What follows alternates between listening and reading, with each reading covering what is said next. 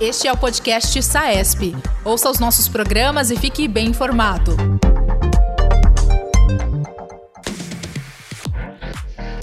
Olá, sejam bem-vindos ao SAESP Podcast, o podcast oficial da Sociedade de Anestesiologia do Estado de São Paulo.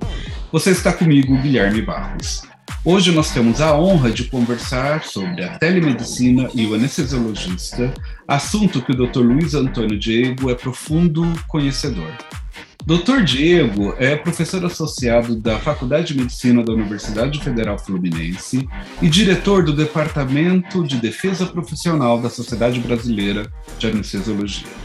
Neste programa, vamos conversar sobre como a telemedicina pode e deve ser empregada pelos colegas anestesiologistas e se ela veio para ficar, se essa é uma realidade perene. Querido amigo, seja muito bem-vindo a mais este podcast SAESP. Muito obrigado, Guilherme. Eu fico muito feliz de estar aqui na SAESP participando desse podcast.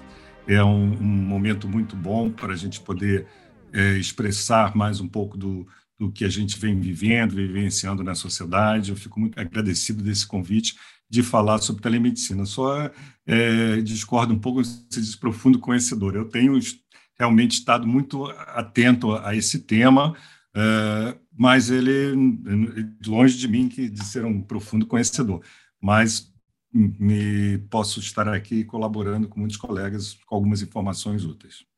Eu tenho certeza que você vai colaborar bastante, Diego. E a modéstia sua é parte, na verdade, da sua característica.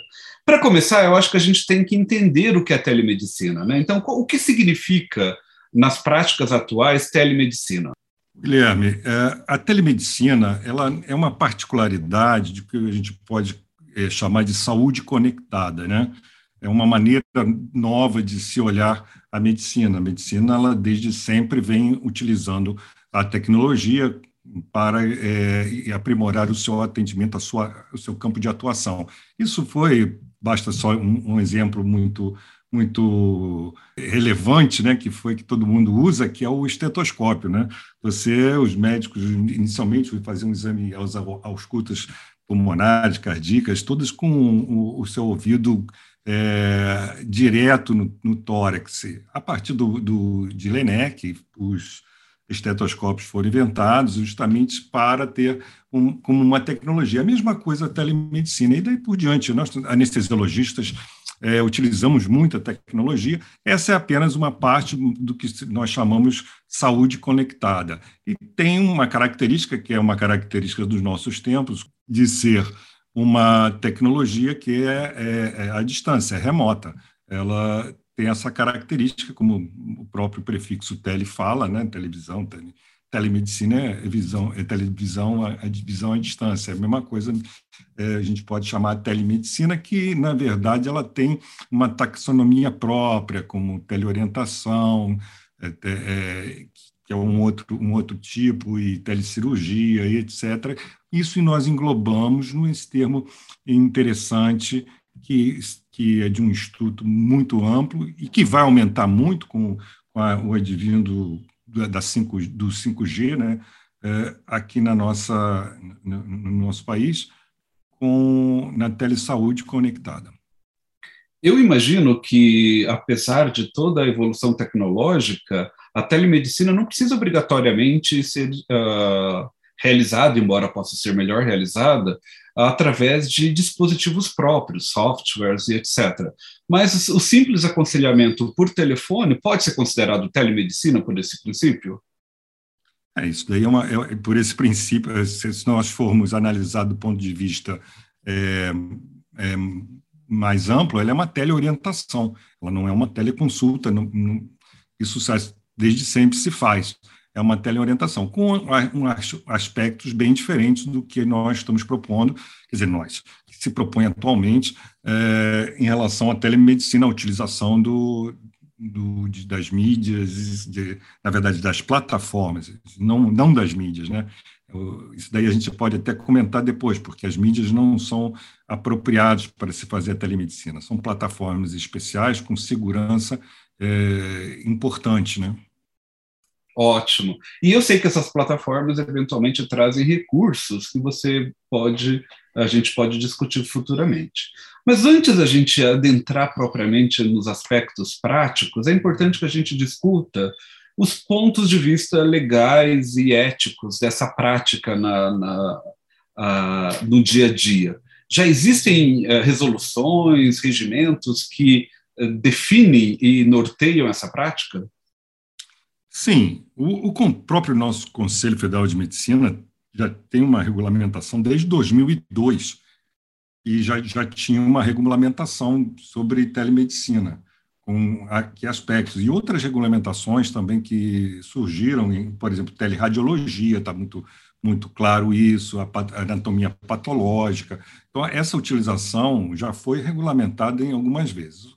Em 2017, o, o Conselho Federal, ele, sem uma consulta muito apropriada para uh, os médicos no Brasil, sem consulta, ela realmente fez uma, uma, uma resolução, emitiu uma resolução, resolução que não foi muito bem vista por muitos colegas, porque ou mal compreendida. Na verdade, hoje, se fosse hoje, estaria muito bem-vinda, né?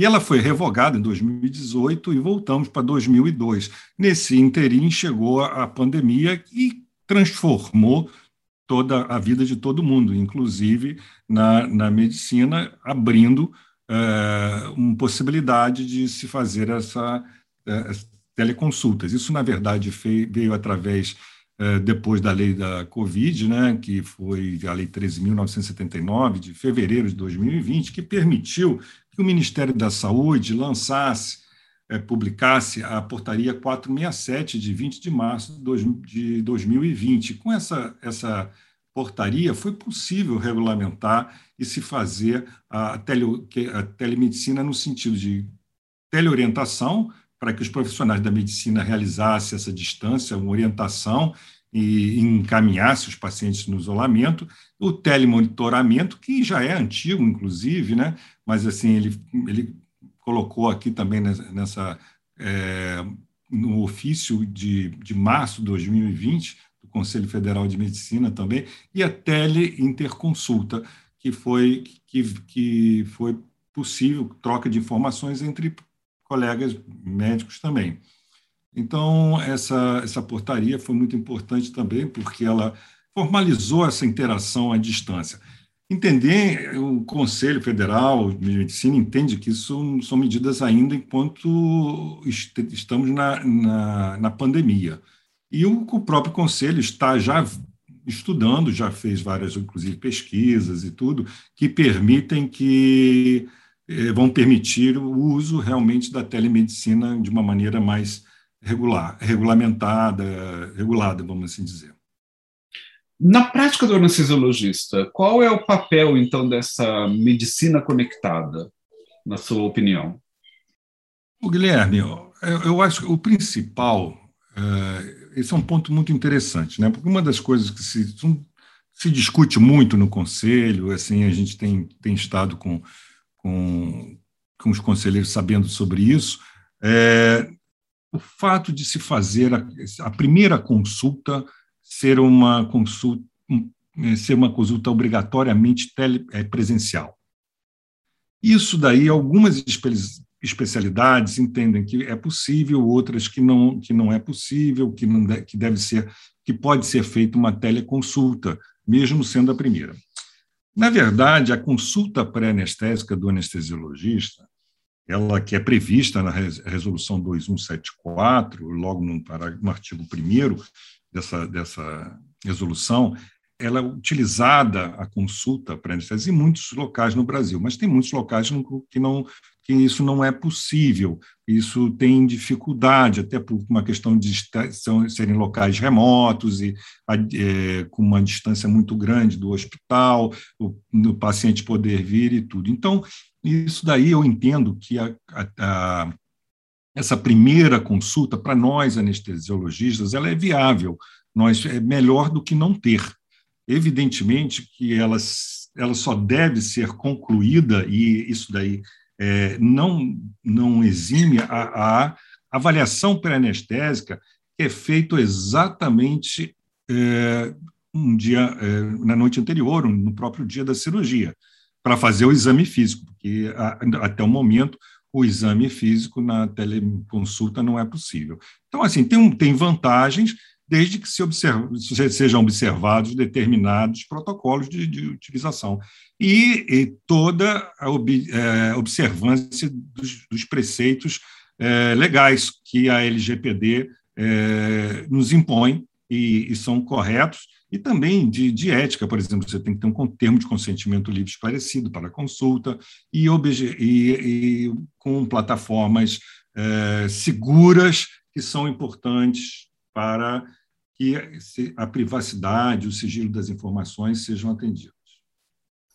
Eu entendo que aqui ganha grande importância a segurança da informação, né?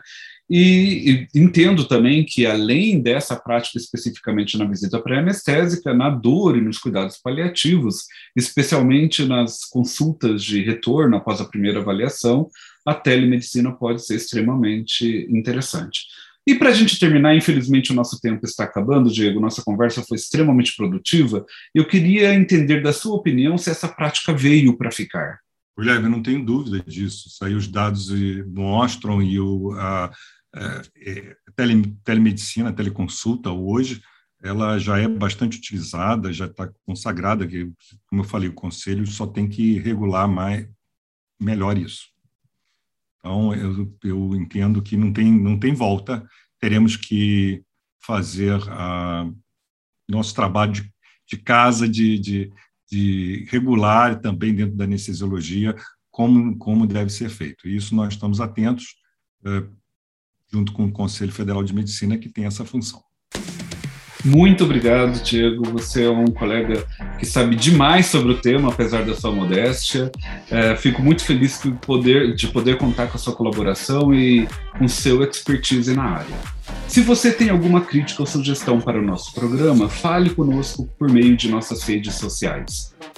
Saesp.anestesia no Instagram, Facebook e LinkedIn.